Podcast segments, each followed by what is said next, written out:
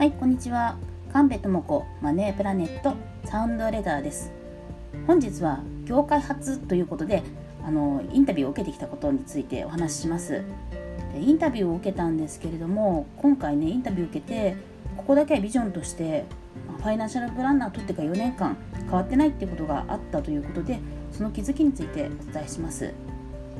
私のプランはあプランというかビジョンなんですけれども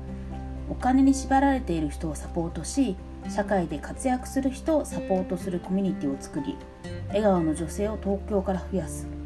っていうのがこれ4年経ってもねほぼ変わってないんですね、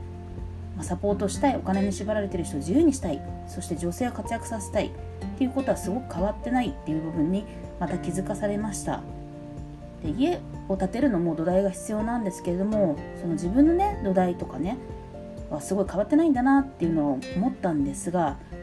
ただその土台に今までいろんなね種をねちょこちょこちょこちょこ植えて育ててまた別の種を植えてきちゃったっていうことでねなんか大きくね実とか花を咲かす前にすぐに他のねところにね、えー、種をねまいて他の種をまくっていうのね動きをしてしまったということで全然大きくね育たなかったっていう経緯があります。まあ、土台となる土とかね場所が変わってないなら実はねあとね大きくするだけなでいいのにそのやり続ける意味っていうのがあるのに他のことに手を出してしまったという。今まではねその不安になってちょっと育てて他の木に移ってきちゃったんですけどもうそれもそろそろ終わりにして、まあ、気づくとね本当にさまざまな木をたくさん植えられてきたんできて4年間生き残ってきたっていうことがあるのであとはそのいろんなね木をね接ぎ木をしてその変わっ